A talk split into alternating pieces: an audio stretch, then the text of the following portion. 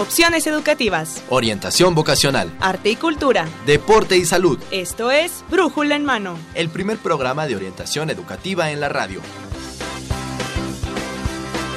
Una producción de la Dirección General de Orientación de Atención Educativa y Radio UNAM. Comenzamos.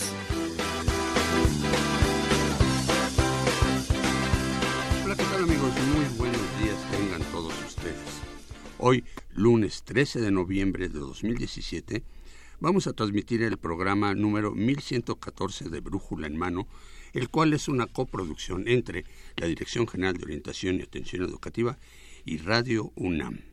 El día de hoy me acompaña en los micrófonos mi compañera y amiga, la Evelia maestra Valdovinos. Evelia Valdovinos. Buenos días a todos. a Evelia. ¿cómo estás? Muy bien, ¿Cómo muchas te ha ido gracias. fin de Muy semana? feliz de estar ¿Todo bien? por acá nuevamente y ya en el último jalón de este año que se termina. Qué bueno, qué bueno. ¿Y cómo ven los temas de ahora en nuestro Muy programa? interesantes, así que todos Tenemos pónganse. tres temas muy interesantes que este pues, los puedes mencionar para que sepa nuestro Así es. Primero público. tendremos el tema de elección vocacional con perspectiva de género, después becarios UNAM por la educación de jóvenes y adultos y finalmente la presea ingeniero Bernardo Quintana Arrioja. Ahora con los de Escuela, Escuela Nacional, Nacional Preparatoria, porque la semana pasada tuvimos a una ganadora del CCH, ¿no? Así es. Eh, mi nombre es Saúl Rodríguez y los eh, teléfonos y correo donde nos pueden este, contactar, eh, Evelia. Recuerden que le esperamos que se comuniquen con nosotros, con nosotras, para que nos puedan decir cuáles son sus inquietudes, cuáles son sus dudas. Y estamos en, en Facebook a través de Brújula en Mano, en Twitter, arroba Brújula en Mano, y nuestros teléfonos 5536-8989 o 5536-4339. Comuníquese con nosotros, con nosotras, para que estemos en contacto. Vamos a obsequiar el tomo número 5 de la este, Enciclopedia de la Real Expedición Española a la Nueva España. Es una publicación de libros eh, UNAM y de siglo XXI. Háblenos y entrarán en un concurso que haremos en dos programas. Los de esta transmisión y de la siguiente, nosotros los sortearemos. Entonces, márquenos 55 36 89 89 y 55 36 43 39 o envíenos por Facebook algún mensaje de que quieren participar en este concurso. También ta- estamos en internet en www.radiounam.unam.mx. Y bueno, eh, Belia, platícanos quiénes tenemos aquí en el estudio ya listos para la entrevista del día de hoy. Ah, bueno, pues hoy nos visitan, estamos de lujo como siempre. Tenemos al maestro Mario Fausto Gómez Lamont, él es responsable de la Comisión de Género de Psicología del SUAYED y la maestra Telma Ríos Condado, ella es directora de orientación educativa de la DEGOAE. Buenos Bienvenidos, días, maestra, bienvenido, maestro. Pues vamos a platicar sobre esta cuestión de elección vocacional con perspectiva de género. Y, eh, Belia, ¿quieres hacerle la primera pregunta a Sí, Fausto? es importante hablar sobre este tema porque por mucho tiempo, por muchos años, eh, nuestros jóvenes, nuestras chicas y chicos eligen carrera y muchas veces es bajo ciertos estereotipos. Quizás en algunos tiempos se hablaba de que la ingeniería, que las ciencias eran carreras exclusivas como para hombres. Incluso algunas alumnas de estas carreras por ejemplo, en ingeniería, ellas mismas comentan que eh, la lucha al interior, ya que estás en la carrera al interior, es tremenda. Ajá. ¿Por qué? Porque, porque a lo mejor el machismo, porque a lo mejor muchas ideas todavía están impregnadas y que estas carreras pueden ser para solo para hombres, digamos. Maestro Mario Fausto, eh, ¿es cierto que hay carreras solo para hombres y para mujeres? Bueno, quizás ahí tendríamos que poner más bien que fueron construidas para hombres y que fueron construidas para mujeres, ¿no? En tanto esta parte que, que comentabas, ¿no? De los estereotipos, los cuales van marcando una idea de capacidades. Incluso vámonos desde la parte preescolar, ¿no? ¿Qué habilidades se van desarrollando? Y que mucho una investigadora que se llama Carol Gilligan trabajó enormemente sobre las enseñanzas diferenciadas que se tienen de hombres y de mujeres. Y de ahí que precisamente se piensa que la, hay una como naturaleza, ¿no? De ciertas capacidades, que si hay una, un hemisferio derecho que es de mujeres y un he- hemisferio izquierdo que es de hombres.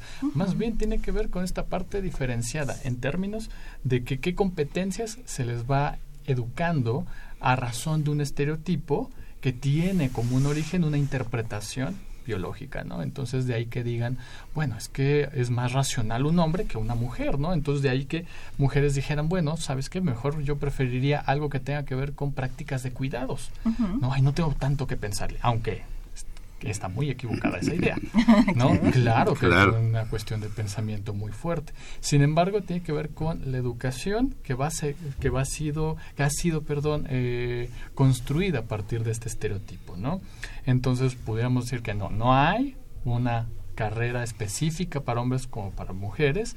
Lo que sí hay es precisamente un estereotipo que guía y orienta las decisiones, ¿no? Maestro, este consideraría que los hombres por su naturaleza o las mujeres como nos ha platicado ahorita pudieran ser mejores en ciertas áreas ciertamente que a lo mejor no sé la capacidad este física o demás permitiría que fueran mejores las mujeres o los hombres para ciertas carreras. Claro, y va muy de la mano con esta idea de naturaleza versus de alguna manera cultura, donde la cultura necesariamente moldea esta naturaleza, este principio biológico.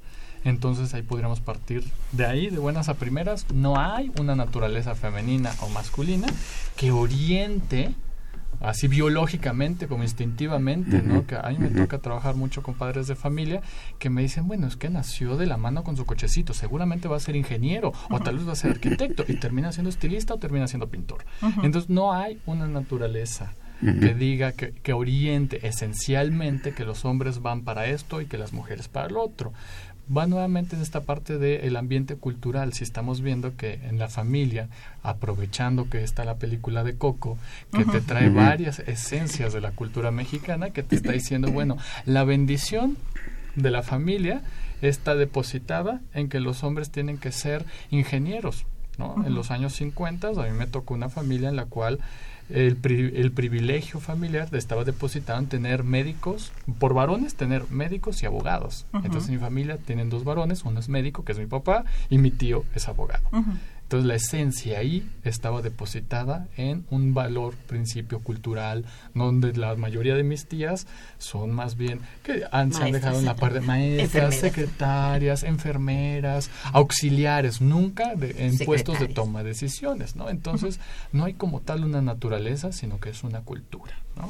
Y también si hablamos de capacidades físicas, pues habría mujeres más corpulentas que hombres, y hombres más eh, delicados o más finos quizás que las mujeres. Entonces tampoco podemos hablar que, habría una, un estereotipo físico ni naturaleza física que te dedicara solo al cuidado o a ciertas actividades más rudas Porque de ahí, ¿cómo explicaríamos a precisamente que tenemos estas mujeres como Soraya ¿no? Que fue es mucho, fue mucho más fuerte que cualquiera de los hombres que estamos acá. Entonces, yo creo que en ese principio la cultura marca más. Maestro, pero ciertamente eh, ve uno carreras donde este hay un mayor número de mujeres o de hombres. Con todos estos cambios de paradigmas, ¿sigue habiendo así como unas preferencias para mujeres y unas preferencias para hombres? Hay una tendencia ahí a interpretar las decisiones en términos nuevamente de valores de género como por ejemplo al momento que observamos estas estadísticas de las matriculaciones, sobre todo yo estoy más bien en el área de posgrado. Por ejemplo, en medicina, la, mayoría, la mayor matrícula son de mujeres. Pero los cargos directivos o los puestos son ocupados por los varones. Luego, ¿quiénes son las que desertan más? Son las mujeres, en tanto que, claro, la, la cantidad de mujeres que están dentro del área. Pero por las condiciones en las cuales fue construida la disciplina. De ahí que si otra vez un poquito atrás nos vamos con Matilde Montoya y las dificultades que tuvo para estudiar medicina. ¿no? Y que todavía prevalecen, aunque la matrícula haya sido ya feminizada, por así decirlo, porque hay una mayor cantidad de mujeres, no todas de ellas llegan a cargos directivos. ¿no? Qué interesante hablar de estos temas. Claro. Se pensaría que es por naturaleza. ¿no? importante. Maestra Telma, ¿y eh, por qué es importante hablar de estos estereotipos en la elección de carrera? Es un tema, eh, Evelia, tú lo conoces muy bien cuando, cuando orientamos a los jóvenes, como los, eh, antes le llamaban los factores que intervienen en la elección de carrera. Y uno de ellos siempre era el tema de los estereotipos. ¿Qué es un estereotipo? Es una idea, es un prejuicio, es una opinión en torno a una actividad. Y nosotros como orientadores educativos y orientadoras educativas hemos visto a lo largo de mucho tiempo cómo las, eh, las jóvenes principalmente em, eligen cierto tipo de carreras que están alineadas a estos patrones culturales en donde la cultura del esfuerzo y de la dedicación se asocia con determinadas carreras que tienen que ver precisamente con eso, con la protección, el cuidado, eh, esto, que estos comentarios que a veces escuchamos incluso de los mismos padres de que ella es muy machetera y el hijo, no, él es, muy inteligente, pero si cuando se dedica lo hace. Es flojo, pero cuando se dedica lo consigue. Pero la niña es machetera. Entonces las jóvenes llegan a, las eh, chavas ahí en, la escuela, llegan en, la, en, la, en el bachillerato y em, ya traen eh, en, su, en su forma de pensar, decimos interiorizado, ciertos patrones de conducta que están alineados con, esas, con, con esos conceptos eh, en, en donde ya está muy bien delineado el papel de lo que es la mujer y el papel que va a tener el hombre. Entonces, es importante hablar de eso porque esto va a llevar a estas tendencias en cuanto a la elección de carrera. Muchas veces no es tanto porque ellas no se sientan capaces, sí se sienten capaces, pero al momento de tomar una decisión, ahí encontramos un punto de quiebre y ahí es cuando dicen, mejor me voy a algo que es más seguro o que es propio de mi sexo, que también es un estereotipo, que es lo propio de mi sexo también. Entonces, es importantísimo hablar de esto en la elección de carrera, porque ahí es donde ellas van a tomar decisiones inteligentes, decisiones que implican el mismo esfuerzo, pero los resultados van a ser diferentes. Porque si bien las eh, este eh, las chavas en la universidad ocupan casi el, son el 50% de la población de los alumnos que hay y en cuanto a desempeño académico son tan buenas o mejores en promedio ya cuando se va llegando a los niveles superiores la pirámide se va haciendo más estrecha y también las mujeres acceden menos a estudios superiores o de posgrado que los hombres. Se quedan en un determinado punto. Entonces si nosotros hablamos de este tema en el bachillerato con nuestros jóvenes, con nuestros estudiantes. Podemos ir, claro, no es fácil, porque esto ya lo vienen, lo, traen incorporado desde que son niñas. No sabes diferenciar si es tuyo, Exactamente. si verdaderamente es porque lo quieres o porque ya te lo impusieron, no, hay manera o es muy difícil ver la diferencia entre una cosa y la otra. Fíjense, hay un estudio que, que eh, hicieron en, en una universidad en Estados Unidos en donde identificaron que los niños y las niñas entre los 5 y los 6 años de edad se conciben igual en cuanto al ejercicio de las actividades, se sienten tan capaces o tan competentes para este, realizar cualquier tarea. Pero pasado un año, es decir, ya entre los 6 y los 7 años más o menos, empieza la diferencia. Las niñas empiezan, empiezan a, a asumir que no son tan audaces como los niños, que sí son muy trabajadoras, que hacen las cosas muy bien, muy dedicadas, pero no les falta esa genialidad que tienen los niños. Y de ahí esto se sigue construyendo, en la adolescencia se reafirma y luego más con todas las conductas que hay en torno eh, a la educación de las niñas en particular la elección de juguetes. Ahora estamos próximos a la etapa navideña. Y a la niña no hay problema, le compramos una muñeca, le compramos una Barbie, unos mm, cositas para la cocina. Y en cambio al niño pues es el, el, Lego, es los, los juegos de ingenio, las, eh, claro, una serie de, juguetes que todos lo sabemos, eh, mucho más atractivos que para una niña este las playeras que se les ponen a las niñas con carritas sonrientes, conejitos, muñequitos y a los niños eh, hombres en acción. Entonces todas estas cuestiones culturales van moldeando y van haciendo que estos estereotipos lleguen a ser tan tan fuertes que sesgan la decisión a la hora de que una chava tiene que tomarla. Entonces es muy importante que en orientación hablemos de ello, que estemos muy conscientes y sobre todo las chavas que nos están escuchando y los chavos también, por supuesto, tienen que reflexionar cómo están tomando su decisión, analizarla en diferentes aspectos para ir aislando lo más que sea posible estas opiniones o prejuicios en torno a una carrera o en torno a otra. Hay muchos elementos que hay que considerar. ¿Qué tal radio escuchas? A ver, ¿tienen hijos, hijas que van a elegir carrera? ¿Ustedes van a ¿Qué elegir les van a carrera? comprar ahora? A ver, ¿qué les van a comprar? Pero sobre todo aquí, maestra Telma, ¿qué les podríamos decir a estas personas, a estos chicos, chicas que van a elegir carrera así como que en lo concretito? ¿Qué les dirías tú para que puedan ir reflexionando eh, ellos ahora que van a elegir carrera? O las papá, eh, los papás y las mamás que nos escuchan también, cómo poder orientar a estos jóvenes. Bueno, eh, en términos eh, prácticos, nosotros les pedimos que hagan un análisis en que diferentes contextos que analicen y reflexionen en sí mismo lo que quieren, que vean las características de su entorno, la escuela, su desempeño académico, lo que piensa la familia, lo que hay alrededor en la sociedad y cómo está el mundo de trabajo. Serían como seis aspectos importantes que tienen que analizar, tienen que hablar, tienen que discutir, tienen que acercarse a sus orientadores, a sus profesores y hablar de estas diferencias.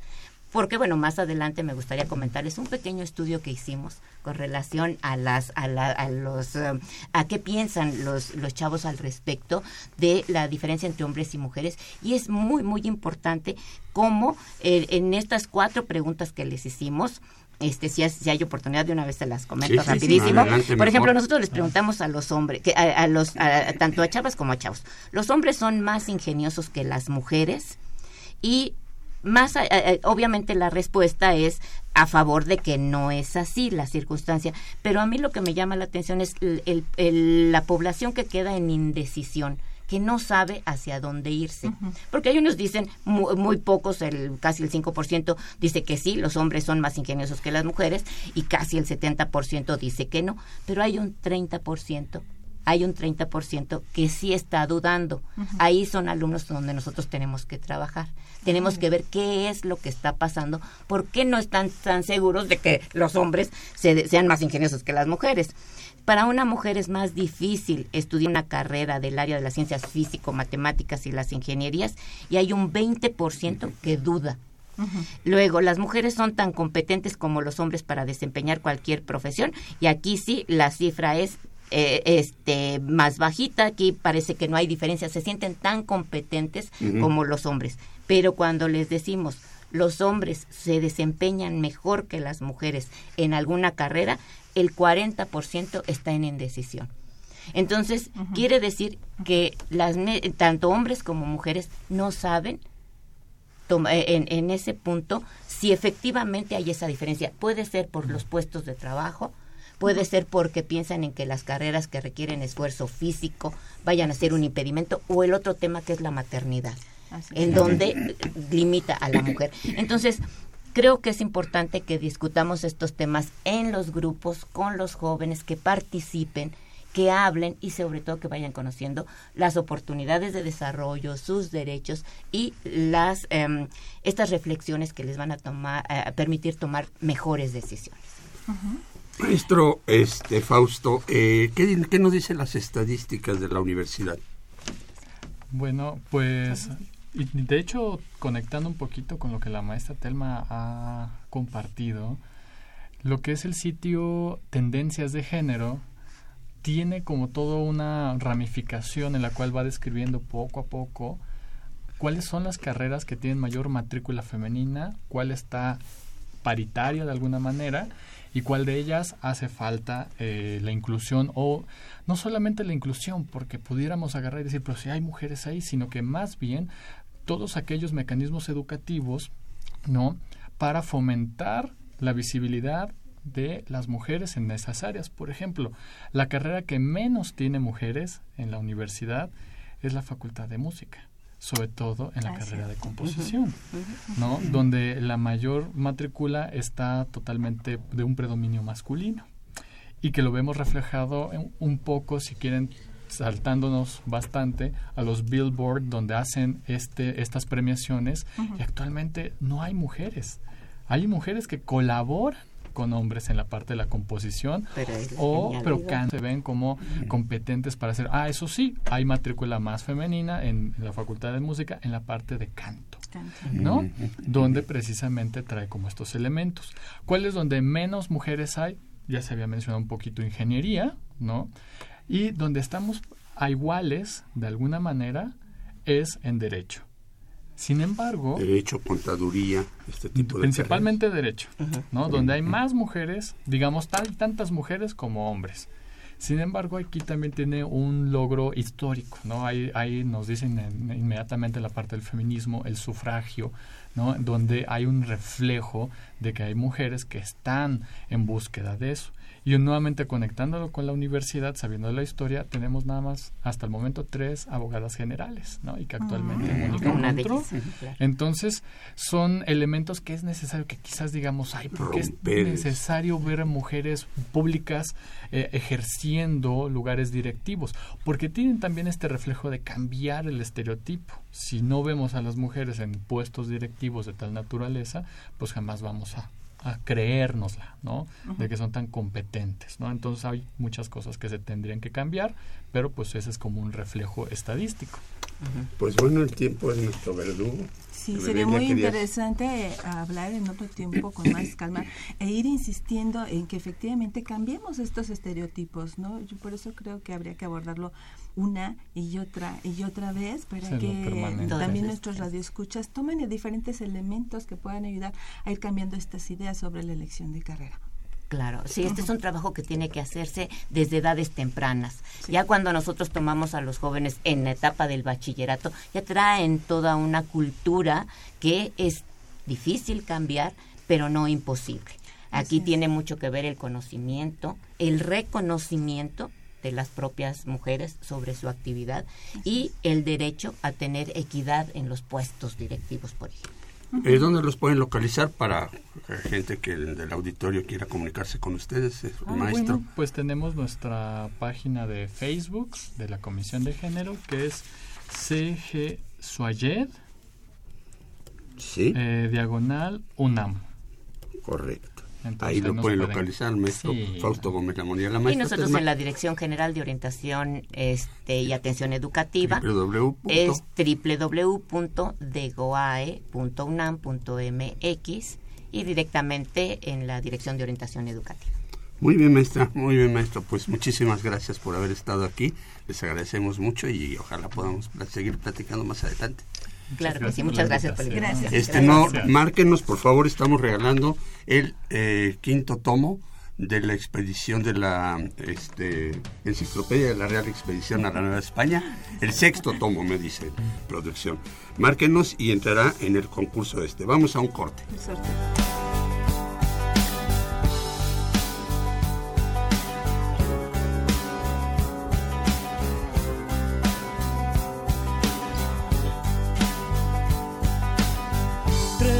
Y once meses para llegar hasta el final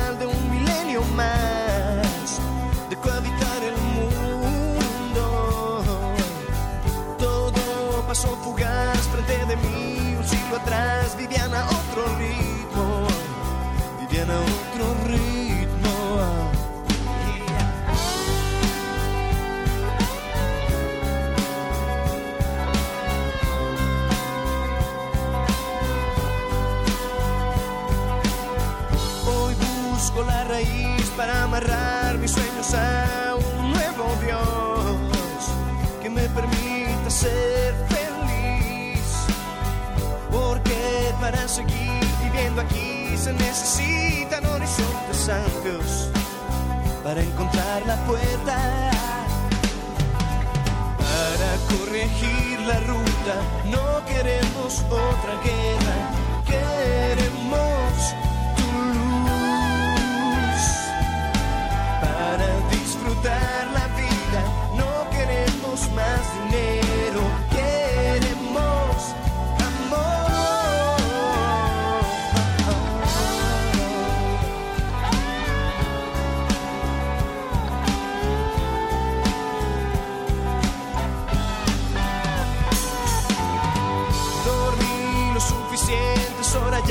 despertar para iniciar la búsqueda de una razón para vivir.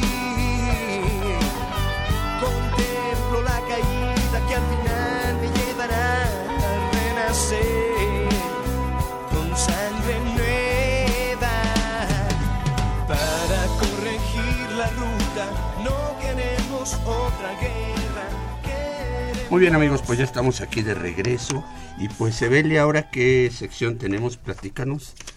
Vamos a hablar de Becarios UNAM por la educación de jóvenes y adultos. Muchas gracias por acompañarnos el día de hoy. ¿Quién nos acompaña? Tenemos, Gracias por la invitación. tenemos al licenciado Lorenzo Rossi, perdón, que es jefe del Departamento de Modelos Educativos. Así es, de la de Guay. de Guay. Y lo acompañan eh, Fernanda Sancha, Muchas gracias. David Sánchez, Gracias, bienvenido, y eh, Alberto Allende Ramírez, quien todos ellos son asesores de primaria y secundaria. Sí. Así es. Eh, pues, Gracias por acompañarnos y nos vamos rapidito a la entrevista. Claro. Eh, ¿De qué trata el programa de servicio social Becarios UNAM por la educación de jóvenes y adultos? Licenciado Rossi. Es un programa de servicio social. Dentro de la gran cantidad de programas de servicio social que tiene la universidad, este atiende rezago educativo de personas mayores de 15 años. Esto se inició en la administración anterior. Iniciamos como un programa de alfabetización, así se llamaba el programa, Becarios UNAM por la alfabetización. Pero la población analfabeta en el Distrito Federal es muy escasa, afortunadamente es un número que va a la baja. Sin embargo, no así los indicadores de primaria y secundaria, de ahí el cambio de, de nombre del programa. Lo que tenemos en la universidad, en la dirección, es una plaza comunitaria. Esto es es la es un centro de educación de adultos formalizado junto con el INEA del Distrito Federal. Tener una plaza comunitaria en la UNAM nos facilita a nosotros tener un stock de libros, acceso a los programas en línea y sobre todo plantear y proponer nuestros propios horarios para la acreditación de adultos. Es un programa que tiene poco más de tres años, que ha acreditado alrededor de 90 personas en estos tres años, de todos los niveles de alfabetización, primaria, secundaria y 10-14. En el DF. En el Distrito En el DF Federal. solamente. Bueno, en la Ciudad de México. En la Ciudad de México. en los Exacto. estados no están, este, Ahorita nosotros no estamos. Hace tiempo teníamos un programa de alfabetización que fue muy exitoso con el gobierno de Puebla, la Universidad Autónoma de Puebla, pero esto ya fue hace unos cuantos años. Ahorita mantenemos este programa y tiene características muy especiales. En línea generalmente trabaja con círculos de estudio, esto es decir, pequeños grupos. Un asesor con pequeños grupos, lo que llamaríamos en otros términos lo que se llamaba el maestro multigrado, es decir, adultos, en este caso jóvenes de 15 en adelante, de varios años, digamos, de, que inician primaria, que están a la mitad o que son de secundaria. Aquí lo que tenemos es una atención personalizada con chicos universitarios. Esto hace una gran diferencia, porque el chico universitario tiene un bagaje académico que lamentablemente en nuestro país no todos los asesores que trabajan el rezago educativo lo tienen. Los libros con los que trabajamos son los de Linea, son libros que están diseñados, están hechos por especialistas, pero están que crezca alrededor del libro, que puedan crear contenidos alrededor del libro, sobre todo proyectando el bagaje académico que traen de sus propias carreras. Este es un programa que está abierto absolutamente a todas las carreras, es de programa de servicio social, pero también tenemos voluntarios. Oye, Lorenzo, antes de que hablen los chicos y nos platiquen su experiencia como asesores, ¿a qué población está dirigido principalmente este programa? Bueno, a la que se encuentra en rezago educativo. Eh, general, es, bien- es de eh, 15 grandes, años en adelante. Jóvenes. Jóvenes y adultos de 15 años en adelante, que es lo que marca la ley. Principalmente ahorita tenemos una población de jóvenes en rezago educativo de secundaria. Esa es, digamos, que nuestra mayor población o la característica de nuestra población. Desde luego también tenemos personas mayores, pero personas mayores vamos a entender personas de 45, 50 o más años que están en rezago educativo y que vienen a buscar un certificado de primaria o un certificado de secundaria. Hay que pensar que la gente adulta que se incorpora a estos programas generalmente busca una mejoría salarial, un mejor nivel de vida, que se tiene que dar pues a través de la educación y de obtener un título Claro. en educación básica. Claro. ¿Cómo Eh, pueden participar los jóvenes? Bueno, antes de eso me, me surge una duda. ¿Es aquí en la Ciudad de México? Eh, específicamente hay algunas plazas. ¿Dónde estarían ubicadas? Eh, El INEA trabaja o se divide geográficamente por coordinaciones de zona. Nosotros, por el lugar en donde estamos, en Ciudad Universitaria, pertenecemos a la coordinación de zona de Coyoacán, del instituto, del INEA. Este, Coyoacán lo dividen en dos, es tan grande la delegación Coyoacán que tiene dos coordinaciones, nosotros pertenecemos a una de ellas, y la plaza comunitaria que tenemos en la, en la dependencia es una plaza que se hizo a través de un convenio con la delegación del Distrito Federal de Linea y, y tiene montones de plazas el, el, el- el Linea en el Distrito Federal. Digamos que las podemos encontrar desde luego en cada colonia, en cada distrito. Este, hay montones de plazas. Y hasta ahí van nuestros jóvenes becarios. Nuestros jóvenes becarios Ah. nos atienden dentro de Ciudad Universitaria. Ah, solo dentro. de- Solo dentro de la universidad. Ah, Con excepciones pueden atender en su casa, siempre y cuando lleven a la persona que atienden, al educando o educanda, a examinarse, a acreditar sus exámenes o sus evaluaciones a la propia dependencia, que es dentro de la plaza comunitaria. Esta plaza comunitaria para nuestros radioescuchas está dentro de la Dirección General de Orientación y Atención Educativa, que está entre la Facultad de Arquitectura e Ingeniería. Así es, Y, y a partir del sábado pasado, recién, ya abrimos los sábados también, que esa era una petición tanto para educandos como para asesores. Tenemos un horario de atención de 9 de la mañana a 8 de la noche, ¿El de lunes a viernes. Y los sábados de 10 de la mañana a 2 de la tarde. Perfecto, para aquellas personas que trabajan. Ah, Exacto, este semana. sábado hicimos nuestra inauguración de sábado de atención con una sesión de, de evaluaciones diagnósticas y la próxima semana continuaremos con un proceso de capacitación para asesores. Qué, qué bueno. ¿Qué- ¿Cómo pueden participar los jóvenes en este programa, licenciado? Bueno, hay, hay diferentes maneras de, de incorporarse al programa. La mayoría de ellos lo hace porque se meten a la página de, de la propia dependencia de la de UAE, ahí buscan el programa y se inscriben, ¿no? Y nosotros le damos la bienvenida a todos los que quieran. Estos chicos son de, Estos estudiantes de la universidad que están son universitarios, buenos universitarios con un compromiso social que se han adherido a este Y a ver, programa. pues eh, comencemos primero las damas. Este, eh, eh, Fernanda, dinos, ¿de qué carrera eres tú? De Letras Hispánicas, de la Facultad de. Filosofía y Letras. Ya eres egresada. No, estoy en los últimos semestres. ¿Y cuál es tu labor dentro de, de- del Sí, programa? ajá. Pues tengo dos labores. El primero es que soy la responsable de la plaza. Yo me encargo de darle seguimiento a los educandos, de proporcionarle- proporcionarles el material, de estar ahí al pendiente de lo que necesiten. Y también soy asesora de un muchachito que tiene 15 años y va a terminar la secundaria.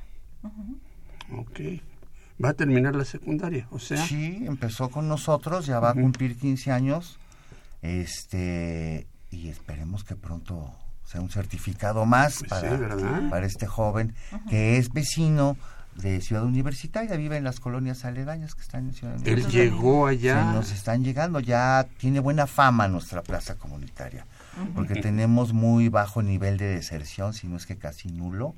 Tenemos un, un- un ranking de buenos promedios académicos y esto es debido a la calidad de la atención que es personalizada, que cada Primaria, secundaria, preparatoria. ¿hasta qué alfabetización primaria, secundaria y un programa muy muy interesante que se llama Primaria 1014, que es primaria para jovencitos, niños de 10 a 14 años que por alguna razón no pueden estar en la primaria o no han podido estar. Estudian este programa y se pueden incorporar nuevamente al sistema formal de la secundaria en este caso. Ok. Hemos tenido algunos jóvenes del programa Nada más para 1014. dejarlo claro, entonces va dirigido a cualquier persona de la UNAM y fuera de la UNAM, vecinos de nuestra ciudad universitaria y de cualquier otro lado que ya sean trabajadores de Así nuestra es. casa de estudios o que no. Y tenemos varios trabajadores también. Ok. Alberto, platícanos tú de qué carrera eres Ah, yo soy de administración. Estoy en la Facultad de Contaduría y Administración de SUN.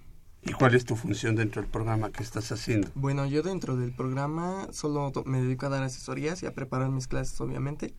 Pero, por ejemplo, apenas el profesor Lorenzo me trajo a, a un joven de 17 años, Iván. Iván, ajá. Y bueno, pues las asesorías con él son un poco más rápidas que a comparación de, de una persona mayor.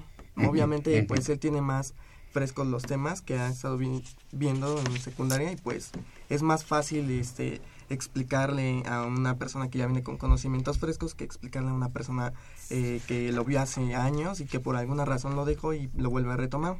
Claro. Pero honestamente a mí no, no se me complica enseñar. Hay muchas personas que tienen esa facultad, pero muchas veces también son eh, muy desesperados. Entonces cuando se presenta una duda y tú no puedes aclararla eh, de, de- de tal forma que la otra persona lo entienda, pues es cuando se empiezan a presentar problemas entre el educando y el asesor, porque uno se desespera y el otro por solo brindarle la información, pues hace lo que sea para, librarse de él, ¿no? Que no es tu caso. No, no es mi caso. no. A mí me gusta. Correcto, muy bien. Y David, tú platícanos de qué carrera eres. Sí, bueno, también soy de Contaduría de Administración, estudio Administración Ah, y pues también soy asesor en la plaza comunitaria. Y bueno, igual que Alberto, te estoy llevando una persona eh, que no es mayor, es, es una joven de 25 años. Ujú. Y igualmente, ese, es ese compromiso que se tiene con, como dijo el licenciado Rossi, que se tiene con el, con el educando. Eh, más que nada, como dijo Alberto, hay que saber dar los temas y hay que tener cierta conciencia de cómo darlos, saber a qué público ujú. va dirigido, si va dirigido a una persona mayor, a una pues, a, un, a un joven como nosotros. Y pues sí, más que nada es eh, tener ese compromiso con las personas y realmente es un servicio muy, muy interesante. ¿Les gustaría en lo futuro, ya que egresen de su carrera, dar clases? Sí, definitivamente. Sí, es una labor este, muy loable, ¿no? Muy, muy interesante. Sí, más que nada porque vas viendo el cambio de tu educando. Por ejemplo, yo platicaba con ella hace poco. Bueno, cuando entró platiqué con ella cuáles eran sus aspiraciones, sus, sus metas con el con integrarse a este tipo de programas. Ella me comentaba que era simplemente para tener eh, más educación, no tanto para conseguir un certificado, cosas así, nomás para conocimiento general, pues. Y platiqué con ella hace dos, tres clases y me decía que no, que ahora ya quiere estudiar una carrera universitaria, bueno. que ya quiere... O sea, ese moldeo de aspiraciones la verdad es que es muy satisfactorio como asesor. O sea, ver ese cambio, esa evolución de cómo van cambiando sus Qué bueno. aspiraciones, sus perspectivas. Qué bueno, es pues bueno, desgraciadamente el, el tiempo es nuestro verdugo. Una última invitación, un último mensaje para Ah, invitar a que- todos los, los alumnos. Personas este, que se quieran integrar. De, la universidad que se quieran integrar como asesores al programa, nos pueden encontrar en la página web de la dirección, de la Dirección General de Orientación y Atención Educativa, en la página de Servicio Social. Ujú. Este, invitarlos a todos, estamos con, Es con las puertas. www.degoae, Degoae. degoae.unam.mx Así y ahí es. hay un apartado servicio o sea, social, servicio ¿verdad? social y ahí aparecemos como uno de tantos programas que tiene la dirección. Son bienvenidos todos los alumnos, los adultos que se quieran acercar, jóvenes y adultos que se encuentren en el rezago educativo, que se quieran acercar con nosotros. Son claro. bienvenidos cualquier día del año a todas horas y tenemos incorporación permanente. Muy bien. Bueno, menos las vacaciones. Menos las vacaciones. Pues muchísimas gracias, les Al agradecemos mucho haber Gracias estado a aquí. ustedes. Y Gracias. les recordamos que estamos obsequiando el sexto tomo de la enciclopedia de la Real eh, Expedición a la Nueva, a la Nueva España. Este, nuestros teléfonos 55 36 89 89 55 36 43 39. Estamos en Facebook a través de Brújula en Mano, en Twitter arroba Brújula en Mano y en internet www.radiounam.unam.mx. Vamos a un corte y regresamos.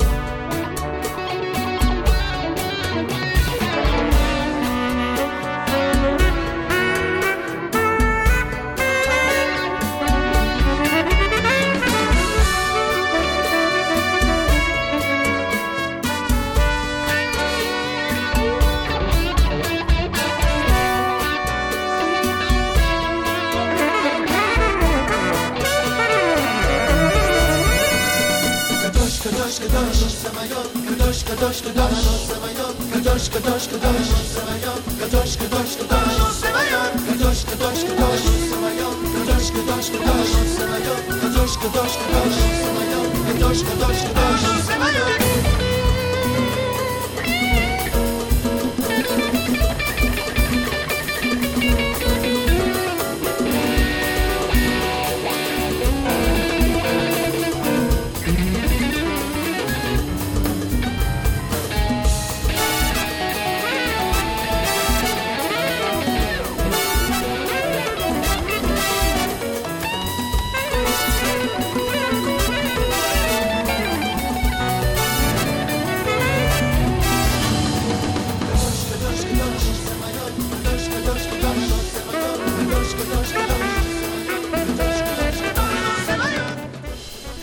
bien amigos, pues ya estamos aquí de regreso con el último segmento de nuestro programa.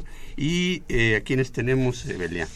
Hoy tenemos al licenciado Oscar Silva Gutiérrez, él es coordinador general de la Secretaría de Educación de Difusión Cultural de la Escuela Nacional Preparatoria, nos visita el día de hoy, para hablar de la presea ingeniero Bernardo Quintana Arrioga. Muchas gracias por venir, licenciado. y también tenemos a Laura Beatriz Salas López, ella es una ganadora de la presea ingeniero Bernardo Quintana Arrioga en la categoría de patriotismo. Bienvenida, Laura. Muchas gracias por estar por este espacio. Vamos a platicar este con ustedes y tendremos un enlace telefónico con alguien de la Fundación de Apoyo a la Juventud. Y bueno. Empezamos, licenciado Silva. ¿Por qué los jóvenes de la Escuela Nacional Preparatoria deben participar en este reconocimiento? ¿Usted qué cree? Este, yo creo que su participación es importante, ya que es parte de la formación de lo que, que integra ¿no? la, las actividades de los alumnos, de los chicos. Este es parte también del objetivo de la Escuela Nacional Preparatoria, ¿no? Dar dar este las habilidades, dar los conocimientos y dar fomentar los valores para que tengan una formación integral multidisciplinaria. ¿Usted cree que los valores en los jóvenes se han perdido de alguna manera y que este tipo de preseas nos ayuda un poco a reanimarlos, a vigorizarlos? ¿Consideran Sí, yo creo que sí se ha perdido un poco creo que cada generación que tenemos en la Escuela Nacional Preparatoria viene con un cambio de manera social. Entonces yo creo que el papel de, de, los profesores de la Escuela Nacional Preparatoria es precisamente detonar mediante estos medios este pues la, la ahora sí que el valor, ¿no? Los valores. Y para nuestro público, ¿cuáles son los retos de, de esta presea de participar aquí? ¿Qué deben de cumplir las alumnas o los alumnos que participan en este premio? Bueno, deben de, deben, yo creo que el reto que, que deben de tener tanto ellos como nosotros como institución es precisamente este incrementar su desempeño, ¿no? Su desempeño académico. Su desempeño académico, su desempeño social. Yo creo que es este parte fundamental de su formación y creo que un reto también es hacer llegar a todos de manera este integral toda la población preparatoriana llegar a, dar a conocer estos estas plataformas. Estos reconocimientos, digamos. hay un momento especial perdón yo quisiera ser como un poquito más específica. En qué momento se inscriben qué otras o sea presentan nada más su promedio qué más hacen para concursar por el por la presea bueno, nosotros generamos una difusión este, a través de medios electrónicos, hacen talleres y, y, bueno, ahí este, también los canalizamos a través de los mismos profesores y generamos el interés con ellos, ¿no? Yo creo que esa parte es importante para que ellos este, eh, enfoquen, eh, se les oriente y enfoquen este, los conocimientos para generar un buen currículum y que sea reconocido su, su trayectoria. Ah, muy bien. ¿Y qué respuesta ha tenido en los estudiantes de la Escuela Nacional Preparatoria? Cada año hay excelente respuesta. Hay muchos alumnos interesados. se ha ido incrementando. Se ha ido incrementando. Sí, en la, en la preparatoria cada año se ha incrementado la participación. Los alumnos llegan muy motivados y con estas ganas ¿no? de proyectar sus logros. Muy bien. Y pues a ver, platiquemos con Laura, Beatriz. Laura Beatriz, bienvenida. ¿Tú de qué prepa eras? Eh, fui de prepa 6. De prepa 6. Prepa 6, sí. Gané en 2010 la presea. ¿En la categoría de? De patriotismo. ¿Tú sabes cuáles son las diferentes categorías? Claro, las, las, las, categorías que premia la presea son cinco. Excelencia académica, eh, liderazgo, patriotismo, valor y eh, servicio. Ok. Así es. ¿Y tú participaste en la de patriotismo? Patriotismo. ¿Cuál fue tu experiencia en haber ganado esta presea en lo personal y en lo académico, Laura? Bueno, para mí ganar la presea significó un reconocimiento a todo el esfuerzo que había hecho desde los cuatro años. Em, que mi universidad haya dado este reconocimiento fue muy especial para mí y muy importante para impulsar eh, las acciones que hice después de la presea pero también fue para reconocer y agradecer el esfuerzo de todos los que estuvieron atrás de mí para alcanzar mis metas para mi familia, mi entrenador y para mis profesores, que sin ellos, si no me hubieran dado chance de, de faltar a las clases, de reponer trabajos, eh, bueno, viajaba mucho cuando, cuando nadaba, entonces sin su apoyo yo no podría haber ganado esa presea. Y en lo académico eh, me ha ayudado en varias ocasiones, incluso ahora, siete años después, me sigue ayudando. Ahora que estoy buscando hacer una maestría en Londres, pues me ayuda, es como un extra para mi currículum y me ayuda a que las becas pues las consiga un poco más fácil.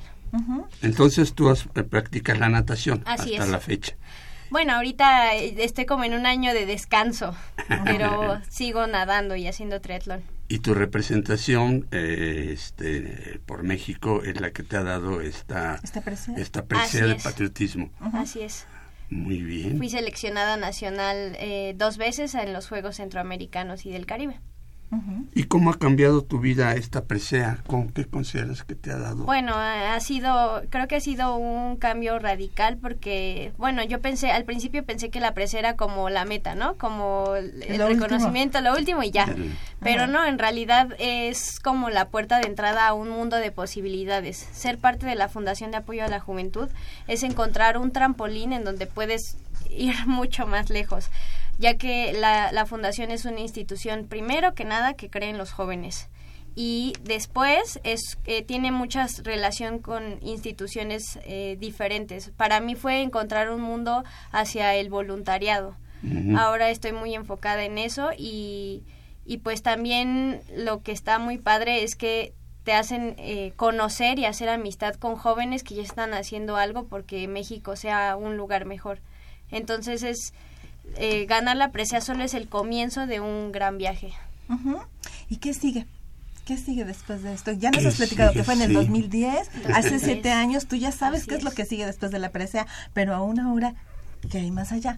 Bueno, ahora eh, la presea siempre ha- es un recordatorio para mí que tengo que dar lo mejor y que tengo que pues seguir en mi camino hasta lograr ser de ayuda para esta sociedad mexicana. Entonces, lo que sigue ahora es eh, mi, mi mayor sueño es ser médico del deporte y la actividad física. Esa es la especialidad que yo quiero estudiar y para eso estoy haciendo todo lo necesario para estudiarla en la University College of London en Londres. Em, y pues ojalá un día sea especialista en medicina del deporte porque sería encontrar el camino Como perfecto, redondear, ¿no? exacto, Redondear. encontrar la unión perfecta entre entre mi pasión por el deporte y pues mi carrera. Cruzarás el mar del norte este, de Londres a, a Calais. ¿Tú ya terminaste la es. carrera, Laura? Ya, este año recibí mi título en junio, soy Medicina. médico cirujano, así es. Ah, muy bien. Soy médico cirujano. Muy bien, pues qué, qué orgullo, ¿no?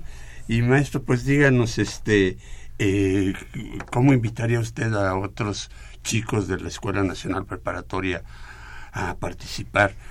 ¿Cuál es la estrategia que está usando la, la Escuela Nacional Preparatoria? Sí, que, que más bien que se acerquen a pedir información, que no, que no les dé miedo porque a veces involucrarse en cierta dinámica como que los lo, lo Cohíbe. limita, cohíbe. Ajá.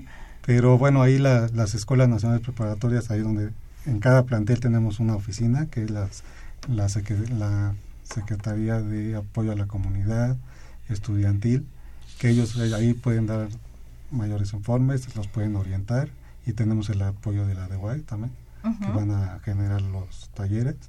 Entonces, este por, por medios informativos y de apoyo en orientación no paramos ahí.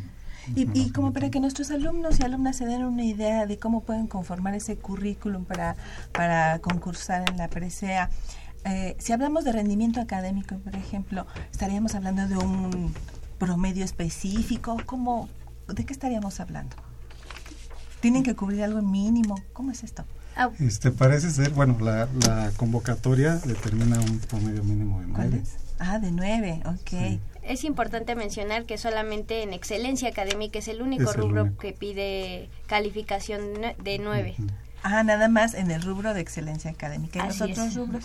En los otros rubros, bueno, en realidad de excelencia académica no va a ganar el que tenga un promedio de 10. Tiene Ajá. que ser alguien que sea que haga más cosas, que por ejemplo participe en, en investigación o que eh, participe en las olimpiadas del conocimiento eh, o que haga que sea maestro en alguna en alguna área. Eh, es decir, que sus conocimientos no se los quede solo para él, sino que los comparta. Eso es excelencia académica. Eh, en servicio, por ejemplo, es aquel aquel estudiante que pues les le gusta como ayudar a los demás, ¿no? Que es voluntario, que ayuda a reforestaciones, que está en la Cruz Roja, etcétera. Ujú. El liderazgo tiene que ser alguien que tenga esa capacidad de convocar a los demás para hacer un cambio en tu comunidad. Eh, para patriotismo tiene que ser alguien que ayude a que su comunidad destaque de las demás. No tiene que ser a fuerzas un deportista. Han ganado bailarines, ha- han ganado, por ejemplo, Jair Piña, que es el que está ahora en la NASA. en la NASA, Eh, claro. eh, lo que representa patriotismo es que tú, eh, con tus acciones, eh, representes a tu comunidad y la pongas en alto. Y por último está valor, que para mí es mi rubro favorito, es que a pesar de las adversidades que hayas tenido en tu vida, eh, no importa si son físicas o que sean sociales o, o- o personales, que a pesar de eso sigas adelante y que estés en la prepa, o sea, que estés estudiando, que, les, que le estés echando ganas. Es una gente resiliente. decía. Así es. Laura Beatriz, este, ¿y qué, cómo te apoya la, la, la beca? ¿Qué es lo que te da así ya materialmente? Ok, eh, al ganar la presea, pues te da una beca mensual por un año. Y eh, además pues eres parte de la Fundación de Apoyo a la Juventud. También algo importante es que eh, dentro de la fundación hay eh, orientación psicológica, acompañamiento psicológico y siempre va a ser como eh, sin costo para aquellos que son ganadores de la presea. Y em, bueno, en- eh, también algo creo que para mí yo siento que es un, un premio, es pues esto, que a, a través de los años te siguen llamando para que sigas hablando La sobre la presea. todo, así es. claro, Eh, pues estás en las ceremonias, en la organización como jurado de las preseas siguientes, entonces pues creo que es todo un paquete. Pues eh, vamos a escuchar a la licenciada Patricia García, la tenemos en la línea. Ella es de la Fundación de Apoyo a la Juventud y bueno, pues queremos este escucharla ahora, ¿sí? Sí, hola, mu- muchas gracias por el enlace. La verdad es que con esta ciudad caótica, en ocasiones pues uno ya ni siquiera puede salir de su propia casa. Pero este, aquí estamos trabajando y pues eh, nada más remarcar que el esfuerzo que ha hecho la Escuela Nacional Preparatoria, porque justo en esta semana que acaba de transcurrir, tuvimos la oportunidad de hacer difusión directa con los alumnos y en coordinación con la Escuela Nacional Preparatoria hay muchos talentos y hay personas muy interesadas en realmente participar en el concurso. Eh, ¿Qué puedo decir de Laura? Bueno, ella es una chica muy talentosa, ella eh, creo que se ha beneficiado también de, de los apoyos que, que hemos estado ahorita en la fundación apoyándola y sobre todo que este siempre mantiene ese ánimo de competencia, yo creo que con ella misma. Entonces eso ya es un motivo de cambio. Yo lo único que les puedo decir es que visiten también la, el- la plataforma que es www.orienta.unam.mx, que si tienen alguna duda en el proceso de carga de, de sus documentos, pueden comunicarse directamente a la Dirección General de Orientación y Atención Educativa o si tienen dudas en el proceso como tal de carga eh, de, de- del proceso, pueden comunicarse a la Fundación de Apoyo a la Juventud. Entonces nosotros estaremos resolviendo pues ahí de la mejor manera todas las dudas para que los chicos no se equivoquen de categoría, porque eso es lo que han estado comentando. ¿Nos puede repetir eh, de nuevo el correo o los, o los correos? Claro que sí. Los teléfonos de la dirección de, bueno, para apoyo técnico en la de GOAE son 5622 0423 y para dudas directamente en la fundación es el 5553 1521. Muy bien. Este, ¿Las convocatorias están abiertas ya ahorita? Claro que sí. Eh, de hecho, oficialmente en la convocatoria eh, aparece que es hasta este viernes 17. Sin embargo, por el tema de que hay varias personas que se quieren seguir inscribiendo, en estos días pues se extenderá una semana más al día 24, es el viernes de la próxima semana, para que puedan cargar sus perfiles en la plataforma. De noviembre. Ok. Muy bien, licenciada. Pues no sé si quiere agregar algo más. Claro que sí, agradecer una vez más a Brújula en Mano por brindar este espacio a, pues a la juventud mexicana, sobre todo para poder apoyarlos en sus distintos talentos y esperamos que, que muchos universitarios eh, vivan el proceso de la presea para que ellos descubran como, como ese cambio en sus vidas a muy temprana edad. Muy bien, pues muchísimas gracias por haber estado en nuestros micrófonos y pues mucha suerte con esta, con esta presea. Gracias, gracias a, a Laura, gracias al profesor y pues eh, seguimos adelante. Todavía nos queda un rato más y mucho mucho más por el proceso. Ya estaremos de acuerdo, muy bien, muchas gracias, licenciada. Pues maestro Laura, ¿qué podrían agregarnos ya para cerrar el programa? Porque ya se nos acabó el tiempo. Yo nada más invitar a toda la comunidad universitaria preparatoriana a que se acerquen con nosotros. Nosotros seguimos haciendo difusión, seguimos orientándolos y este pues los invitamos a participar en esta presentación. Muy bien, maestro, pues le agradecemos mucho eh, su participación aquí en el programa. Laura, muchísimas gracias. Gracias a ustedes. Eh, y pues que sigas triunfando. Muchas gracias. y bueno, pues... Este... Gracias por seguirnos a través de Facebook, a Mercedes Sanoto, Edwin Abel, Karina Prieto, Patricia Guerrero, Jorge Reyes, Pedro Javier Contla, Verónica de la Rosa y Juan Hilario. Muchas gracias por escucharnos. Agradecemos las llamadas también de Josefina Cruz e Isidro López Rosas. Están participando para el sexto tomo de la enciclopedia sobre la Real Expedición Científica a la Nueva España. Y pues ya nos vamos, Eve. Nos vamos un poco apuraditos este próximo día lunes, en las carreras, pero... ¿Qué tenemos la próxima semana rápidamente? Tenemos Código de Ética en la Escuela Nacional de Trabajo Social, el Día Internacional para la Tolerancia, que es el 16 de noviembre, las becas Fundación UNAM y el taller Obteniendo el Trabajo que Deseo. Muy bien, pues agradecemos en los controles a Socorro Montes en la producción y locución, a Marina Estrella, a Jacqueline Ortega, Ingrid Avesilla y Aldo Rodríguez, en la producción de TV en redes sociales a Miguel González y en los micrófonos Evelia Valdovinos y Saúl Rodríguez. Nos vemos la próxima semana. La Dirección General de Orientación y Atención Educativa y Radio UNAM presentaron Brújula en Mano, el primer programa de orientación educativa en la radio.